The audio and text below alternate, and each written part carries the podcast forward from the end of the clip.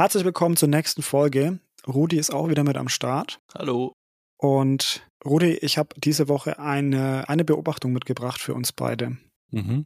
Viele Führungskräfte haben große Angst oder erstmal Schwierigkeiten im direkten Kontakt mit ihren Mitarbeitern, vor allem wenn es um Mitarbeitergespräche geht. Mhm. Und ganz besonders dann, wenn es um Konfliktsituationen geht. Mhm. Also komplett unterschiedliche Meinungen und beide Seiten mit ihrer eigenen Sichtweise, was man vorher ja schon für sich selbst spüren kann oder in seinem ja. Kopf durchdenkt. Mhm. Und da merke ich sehr häufig, dass Führungskräfte einfach Unterstützung brauchen oder Tipps und Tricks wirklich suchen, wie sie mit solchen Situationen umgehen. Verstehe, ja. Ja. Und es gibt da ein, ein sehr gutes Buch, ein sehr gutes Hilfsmittel, mhm. das wir ja unseren Hörern unbedingt mal in die Hand geben wollen. Mhm. Du kennst das Buch? Ja, das Buch heißt Getting to Yes, zu Deutsch das Harvard-Konzept. Mhm. Und das Harvard-Konzept ist im Grunde genommen das, was die beiden Autoren da zusammengetragen haben. Ich glaube, das allumfassend in die Tiefe gehend jetzt heute aufarbeiten zu wollen, ist, ist, ist glaube ich, das sprengt den Rahmen und das ist auch nicht der Rahmen dafür. Ja. Vielmehr, glaube ich, soll es heute darum gehen, dass wir zwei, drei Hauptthesen, zwei, drei Hauptthemen, aber eben auch die wirklichen Dinge, die in der Praxis umgesetzt werden können, relativ einfach, dass die einfach mit auf den Weg gegeben werden heute. Absolut, genau. Also eine Folge, die euch wirklich helfen soll, in den nächsten Gesprächen deutlich präsenter zu sein, deutlich ähm, ja, handlungsfähiger zu sein mhm. und vielleicht auch eine Inspiration dahingehend geben, das Buch sich wirklich mal zu holen oder auch mal ähm, sich auszuleihen und durchzulesen. Genau, richtig. Gut. Also ein Prinzip, um das es beim Harvard-Konzept geht, ähm, ein Mittel ist, bleib hart in der Sache und weich zu Menschen. Mhm. Das ist für viele erstmal schwierig zu verstehen. Was bedeutet das denn? Bleib hart in der Sache und weich zum Menschen. Ja, hat man, glaube ich, vielleicht auch schon mal gehört. Äh, ja, weich zum Menschen, hart in der Sache bleiben. Es geht darum, dass du wirklich zum Menschen empathisch, emotional empathisch bleibst, aber in der Sache hart bleibst, also mhm. objektiv und rational in der Sache bleibst. Mhm. Und ja. ähm, da muss man vielleicht diesen, diesen Umschweif nehmen. Das Harvard-Konzept zielt eben darauf ab, nicht nur einen guten Kompromiss zu finden, sondern wirklich sachlich gestützt die bestmöglichste Entscheidung daraus zu holen, die eine Win-Win-Situation für beide Seiten darstellt. Das ist das. Also hart in der Sache, weich zum Menschen, beschreibt im Grunde genommen, okay, wir finden einen sachlich fundierten Kompromiss in Anführungszeichen, ja. ohne den Menschen vor den Kopf zu stoßen. Ja, ich habe da ein gutes Beispiel aus dem Alltag. Mhm. Ähm, und zwar stellen wir uns eine Werkstatthalle vor, in der verschiedene chemische Substanzen stehen. Dementsprechend ist dort aus arbeitssicherheitstechnischen Gründen Rauchen verboten für alles und jeden jederzeit. Mhm. Überall sind Schilder und eigentlich weiß es auch jeder Mitarbeiter. So, einer raucht dort trotzdem stellen wir uns weiterhin vor, dieser Mitarbeiter hat vor einer Woche vielleicht eine persönliche Tragödie erlitten. So. Bleib hart in der Sache und weich zum Menschen bedeutet, in dieser Werkstatt bleibt es bei einem Rauchverbot für jede Person jederzeit. Mhm. Auch für diesen Mitarbeiter.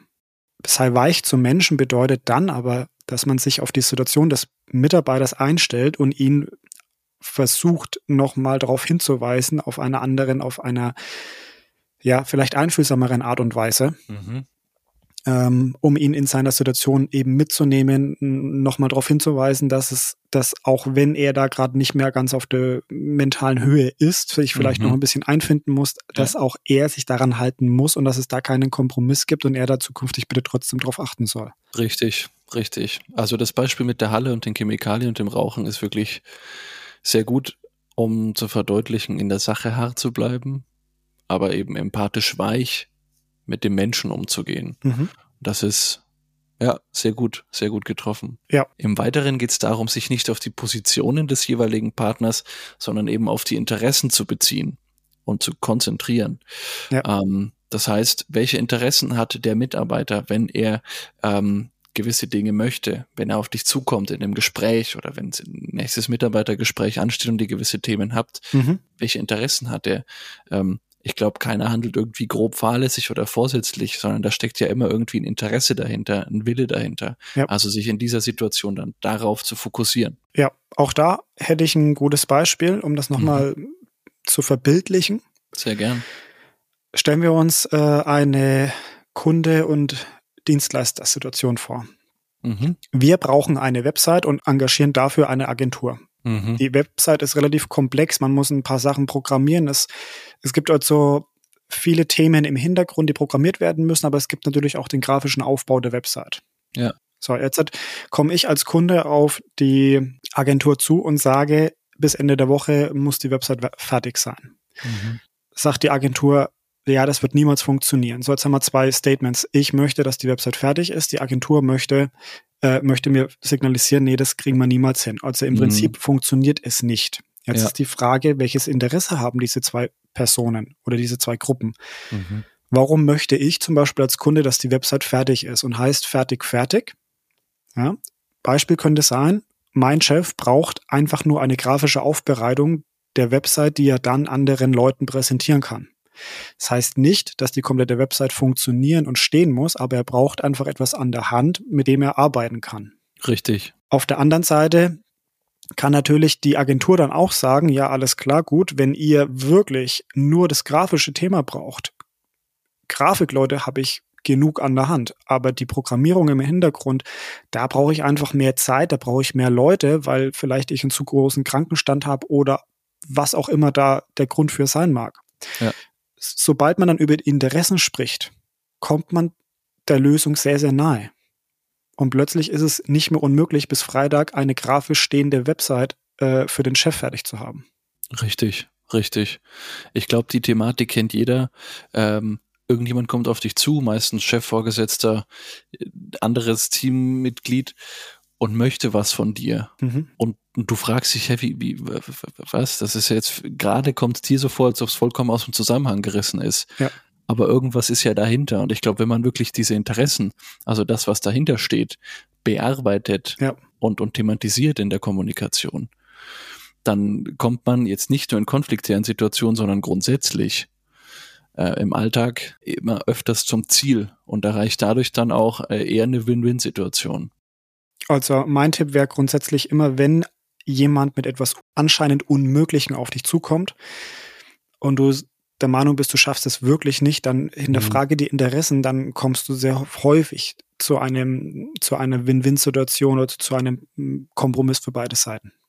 Richtig. Kompromiss ist ein schönes Stichwort. Da kommt mir eine, ein Zitat von Game of Thrones in den Kopf. Da hat der, ich glaube, Tyrion Lannister heißt der, der Peter Dinklage da dem, in der Serie, der hat gesagt, ein Kompromiss ist das, wenn wirklich keine der beiden Seiten wirklich zufrieden ist. Ein guter Kompromiss. Ja. Und da ist eigentlich auch eine gute Überleitung zum, zu dem, zu dem Thema, was, was abschließend so im Harvard-Konzept steht, wenn wirklich keinerlei Kompromiss in, in, in Aussicht ist. Also die, die beste Alternative zu einem, zu einer Nicht-Übereinstimmung. Da sagt er dann nämlich, und das ist für mich bildlich dargestellt schon irgendwie sowas wie ein Kompromiss, aber eben halt sachlich fundiert, und das ist ja der Anspruch des Ganzen, dass sich jede der beiden Seiten aufschreibt, die Minimalziele, mit denen er heute in dieses Gespräch gegangen ist, und die mhm. stellt man gegeneinander. Und dann hat man meistens so einen scharfen, minimalen Grad an Schnittstelle. Mhm.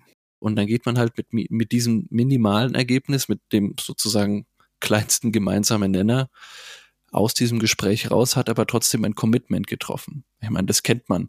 Äh, Wenn es wirklich konfliktäre Situationen gibt, dann kann man sich auch auf eine ganz kleine Gemeinsamkeit, eine Schnittmenge einigen. Mhm. Man muss sich dann nicht in, in allen Punkten übereinstimmen. Aber es muss zumindest diese kleine Schnittmenge geben. Ja. Also das Harvard-Prinzip kann ich wirklich jedem Hörer, jeder Hörerin wirklich nur ans Herz legen. Und vor allem jede Führungskraft sollte sich damit mal auseinandersetzen, denn das ist sehr, sehr hilfreich, wenn es um Konfliktsituationen geht oder um Situationen geht, in denen es einfach zwei verhärtete Meinungen gibt. Mhm, genau. Ja, wir werden auf jeden Fall in den Show Notes nochmal einen Link zu dem Buch mit reinnehmen. Ja. und auch nochmal einen Link zu unserer LinkedIn-Seite beziehungsweise wie ihr uns kontaktieren könnt, wenn ihr zu diesem Thema nochmal Fragen habt oder nochmal tiefer mit uns da reingehen möchtet. Habt ihr Fragen zu Themen, die euch interessieren, die euch bewegen? Mitarbeitergespräch betroffen oder grundsätzlich konfliktäre Situationen oder wie wende ich denn sowas wie ein Harvard-Konzept im Allgemeinen an, im Alltäglichen an? Mhm. Schreibt uns gerne, kontaktiert uns. Genau. Und ansonsten hören wir uns in der nächsten Folge. Bis in einer Woche. Ciao. Ciao.